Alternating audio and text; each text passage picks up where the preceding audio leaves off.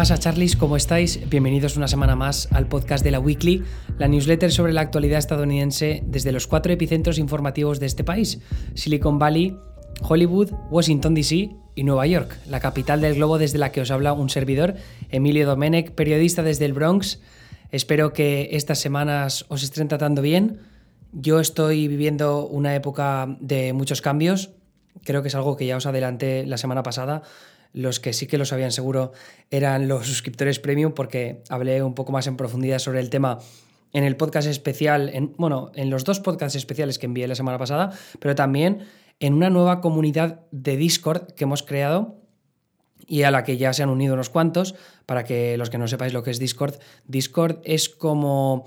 una especie de servidor en la que tenemos chats no solo escritos, sino también de voz sobre distintas temáticas, ya sean series, películas, también política. Entonces es una forma de estar más en directo conmigo, pero también con más gente que forma parte de la comunidad de la Weekly. Entonces creo que es un destino en el que podemos coincidir muchos de los que estáis al otro lado del micro, en este caso de unos auriculares, imagino, o de un Google Echo o cualquier cosa de esas para un altavoz para escuchar. Pero vamos, que el caso es ese, que creo que en Discord podemos crear algo muy, muy guay al corto, medio, largo plazo, si puede ser. Así que si queréis darle una oportunidad a ello, ya sabéis que podéis, suscribiros a la Weekly Premium a través de los enlaces que os comparto siempre en la newsletter. Son 5 euros al mes y no solo tenéis el podcast extra, sino aparte también ese acceso a la comunidad de Discord. Bien, por otro lado, ¿de qué voy a hablar hoy? Hoy quiero hablar de Chas, ¿vale? Ya aparezco a tu lado, que es el... Joder, se me acaba de ocurrir el chiste y es malísimo porque encima parecía que estaba preparado. Pero el Chaz es la zona autónoma de Capitol Hill Capitol Hill es un barrio hipster de la ciudad de Seattle, en el estado de Washington. Seattle, una ciudad muy famosa porque tiene la fábrica de Boeing, de los aviones, tiene Amazon, tiene Starbucks, es decir, han salido muchas cosas también. Era la ciudad en la que se ambientaba la serie The Killing, que no sé si la habéis visto, pero tenía esos míticos cliffhangers al ritmo de de los tambores. Bueno, ahora no sé hacerlo, ¿vale? Porque tengo el ritmo en el culo, pero es que ya son las dos y media de la mañana. Se me ha hecho muy tarde hoy, madre mía. Pero bien, eso, la, zona autónoma de Capitol Hill, barrio hipster de la ciudad de Seattle, en la que se ha instaurado, iba a decir un régimen, pero me parecería injusto, ¿vale? Pero bueno, lo se define como un experimento de comunidad alternativa, ¿vale? Que está sirviendo como centro para organizar protestas y exigir distintas demandas a las autoridades locales para reformar la policía. Y esto viene un poco en, referencia a lo que conté la semana pasada en la newsletter y en el podcast sobre las reformas policiales que se estaban pidiendo a través de las protestas que vienen pues, por la muerte de George Floyd a manos de la policía en Minneapolis, en Minnesota. Es decir, que en vez de ver una, una, zona autónoma en una ciudad como Minneapolis, es que ya digo que Seattle eh, es un caso más excepcional, hay que tener en cuenta que es una ciudad muy progresista y más en concreto la, la zona de Capitol Hill, que es este barrio que en España podríamos equipararlo a lo que puede ser quizá Malasaña. Entonces tienes a como muchos artistas viviendo en la zona, también una, eh, un barrio donde la comunidad LGBTQ tiene una presencia bastante importante y en este caso ahora también las comunidades afroamericana y nativa que están teniendo un papel muy relevante a la hora de manifestarse y de pedir estas, como digo, reformas policiales que se están organizando desde esta zona autónoma, que son seis manzanas dentro del barrio de Capitol Hill, entre las que se incluye también un parque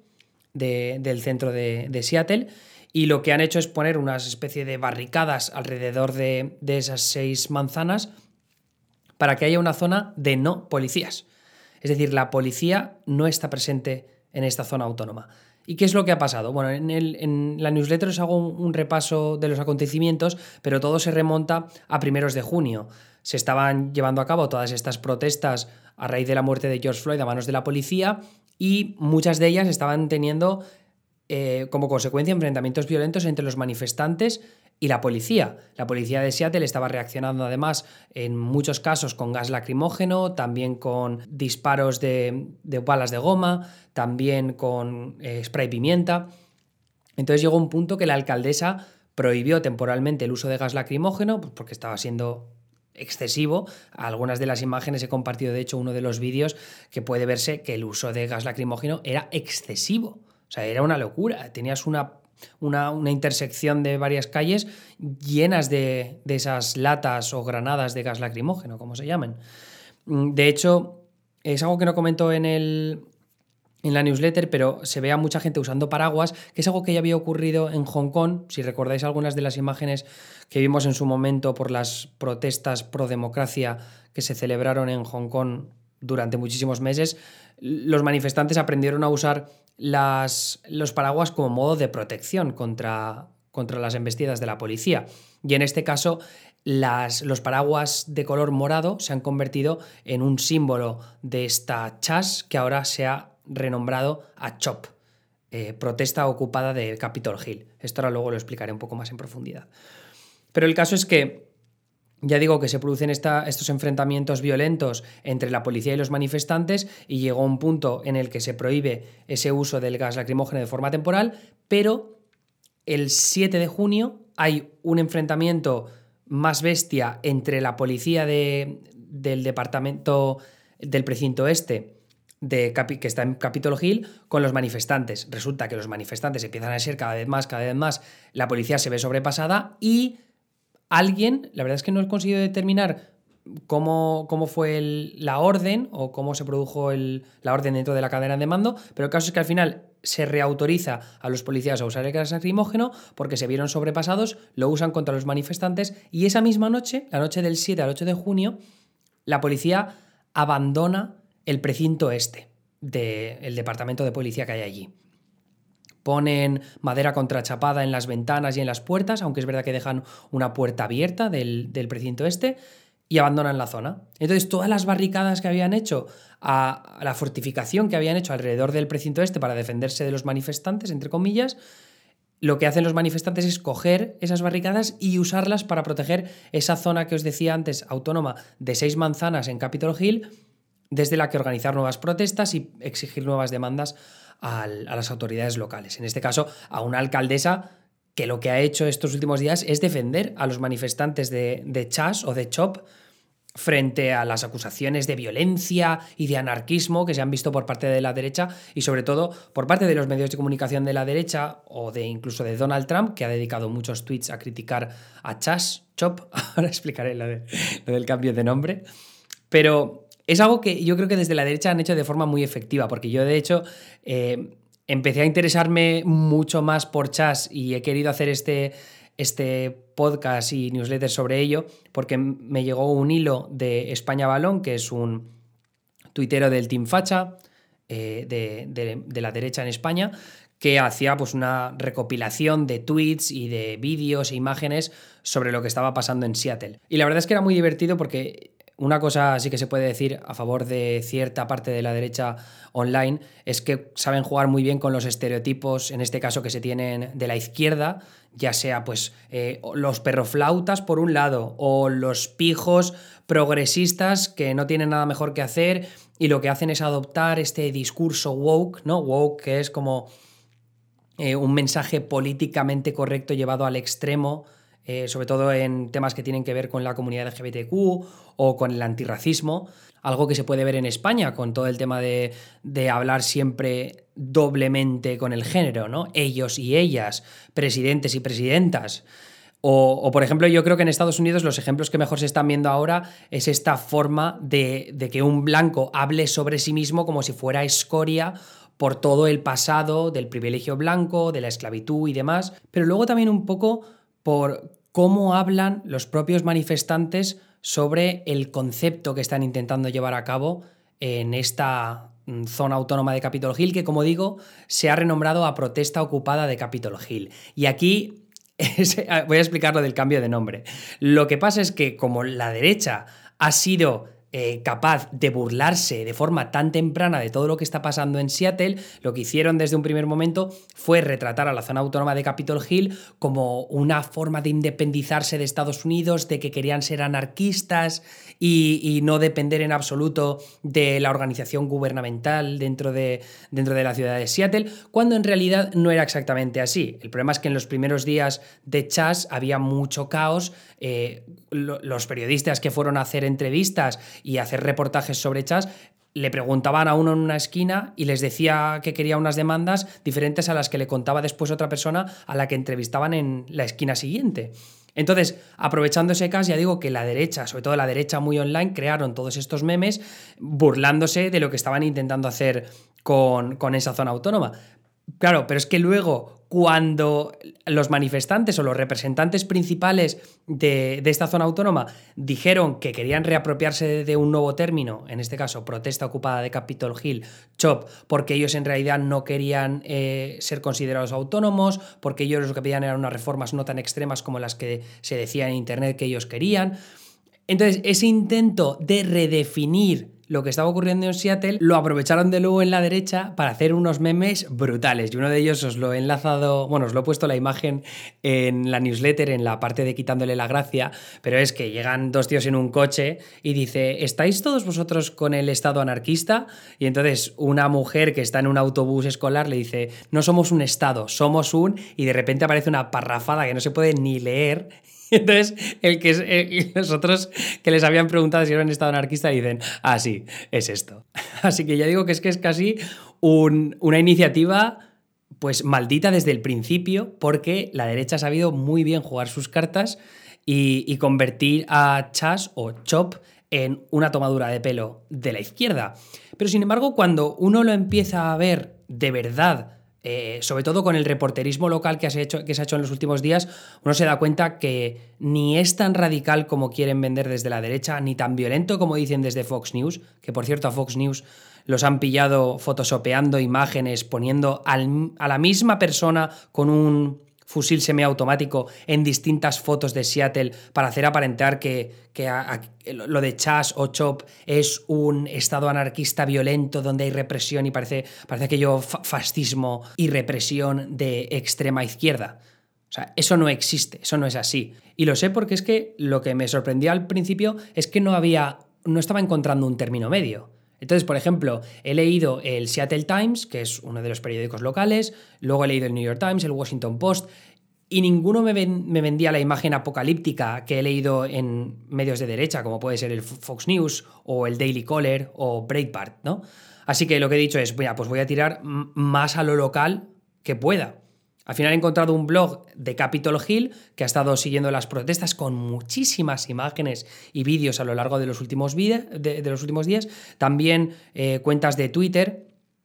sobre todo que han estado dentro de lo que es Chas o Chop y, y que también compartían imágenes y vídeos y que me han permitido pues, tener una idea más de a pie de lo que estaba sucediendo. Porque creo que por un lado es importante hacerse eco de lo que algunos periodistas de derechas que han estado en chats estos días, porque les interesa que si pasa algo malo, compartirlo enseguida y hacerse virales, porque esto que hace Antifa, los violentos, la represión que está habiendo contra cualquier voz contraria que se intenta meter en chats. Quiere decir que la intención de algunos periodistas de derecha es muy, muy evidente. Pero por otro lado, a veces también es importante hacerse eco de lo que cuentan porque las imágenes no mienten, ¿no? Entonces es verdad que se ha visto intimidación en algunos casos, por ejemplo, unas imágenes de este fin de semana que eh, varios manifestantes con banderas de Estados Unidos se han metido dentro de la, llamada zona autónoma y, ha, habido, ha, habido, un enfrentamiento con otros manifestantes que estaban ya dentro de, de la zona Incluso les han intentado quitar una bandera. Ha sido un momento así como muy tenso, completamente innecesario y que retrata que efectivamente sí que puede existir. No, no lo llamaría tanto como represión, pero sí que intimidación de, desde aquellos que están dentro de la zona autónoma contra aquellos que no piensan de la misma forma. Eh, eso, eso, por un lado. Eh, luego también ha habido eh, algunos otros momentos tensos que no han sucedido necesariamente dentro de la zona autónoma, pero que aún así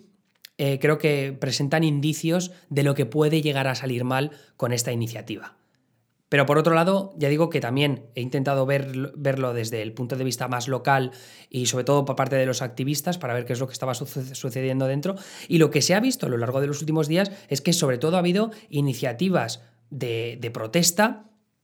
de activismo, que, que nacen desde lo positivo. Y uno puede estar o no puede estar de acuerdo con algunas de las demandas que se presentan. A alguno, pues a mí, por ejemplo, me puede parecer descabellado desfinanciar por completo o desmantelar por completo a la policía. Porque no. no o sea, quiero decir, yo porque vengo de un país como España, y no veo la violencia policial que se está viendo estos días en Estados Unidos, que es una cosa escandalosa. No veo que el uso de fuerza desproporcionada se vea de forma tan bestia en España, ni de coña. Sí, puede haber ejemplos de manifestaciones, de antidisturbios siendo a veces excesivamente violentos o de casos anecdóticos, como se ha visto estos días contra un chico negro por parte de los Mossos de Escuadra, que estaba escuchando hoy un audio horrible que he visto en Twitter, compartido por el periodista Miquel Ramos,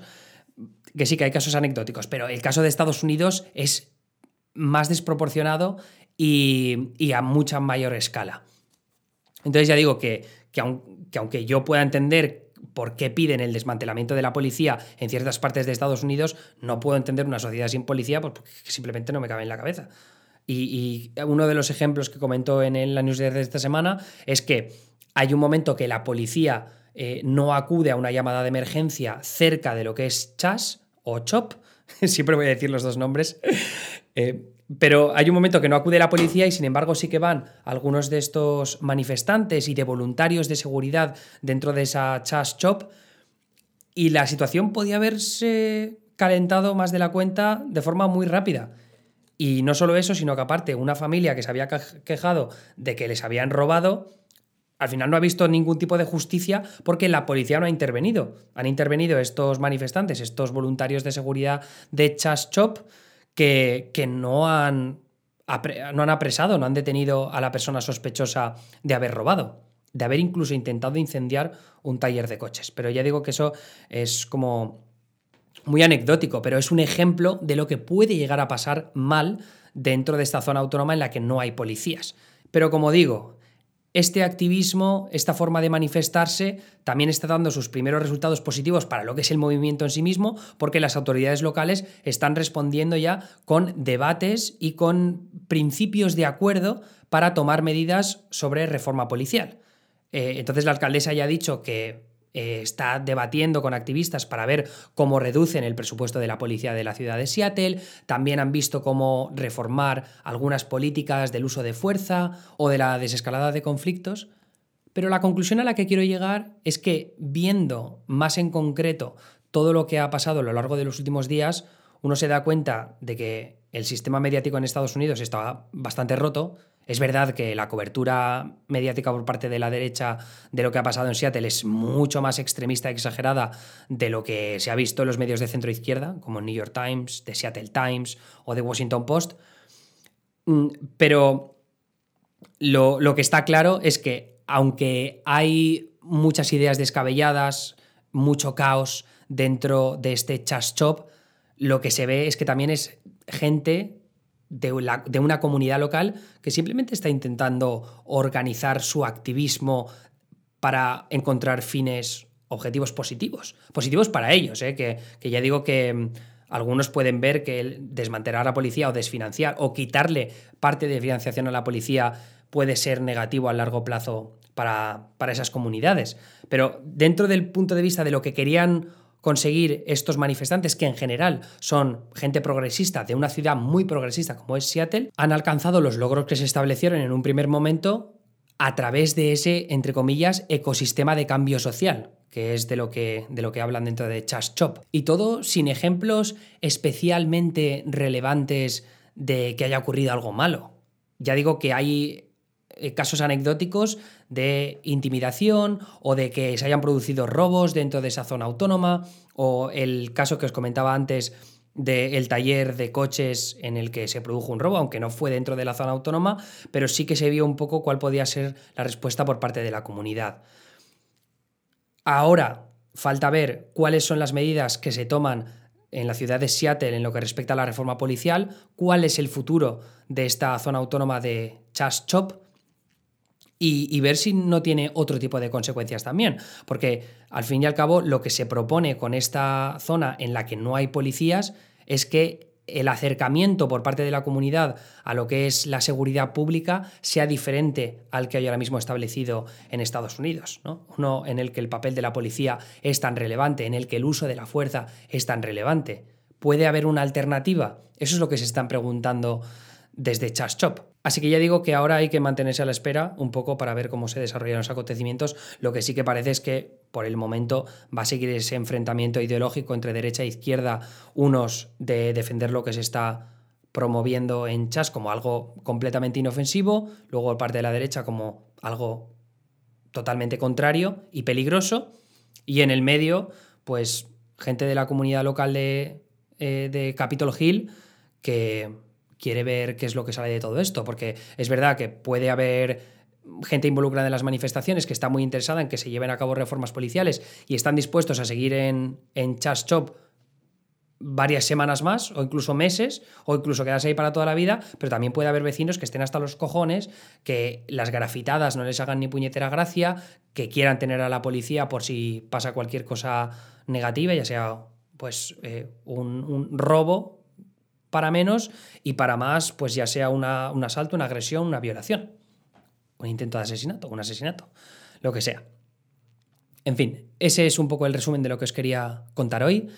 Tenéis bastantes imágenes y referencias más concretas a, cosas de las que os he contado en, el, en la newsletter. Para los que no lo sepáis, que escuchéis este podcast de forma independiente, es laweekly.com. Y si queréis apoyar este podcast, ya sabéis que lo podéis hacer a través de la Weekly Premium. Y si no, escribiendo una reseña en iTunes en el, perfil del podcast, de la Weekly, porque eso es lo que mejor me viene para seguir destacando en las listas de, éxitos de podcast que últimamente estamos súper arriba. El otro día estamos en el puesto número 20 de podcast de política, que es una barbaridad. Así que eso es todo por mi parte. Me escucháis este próximo viernes en el podcast especial para suscriptores premium y si no,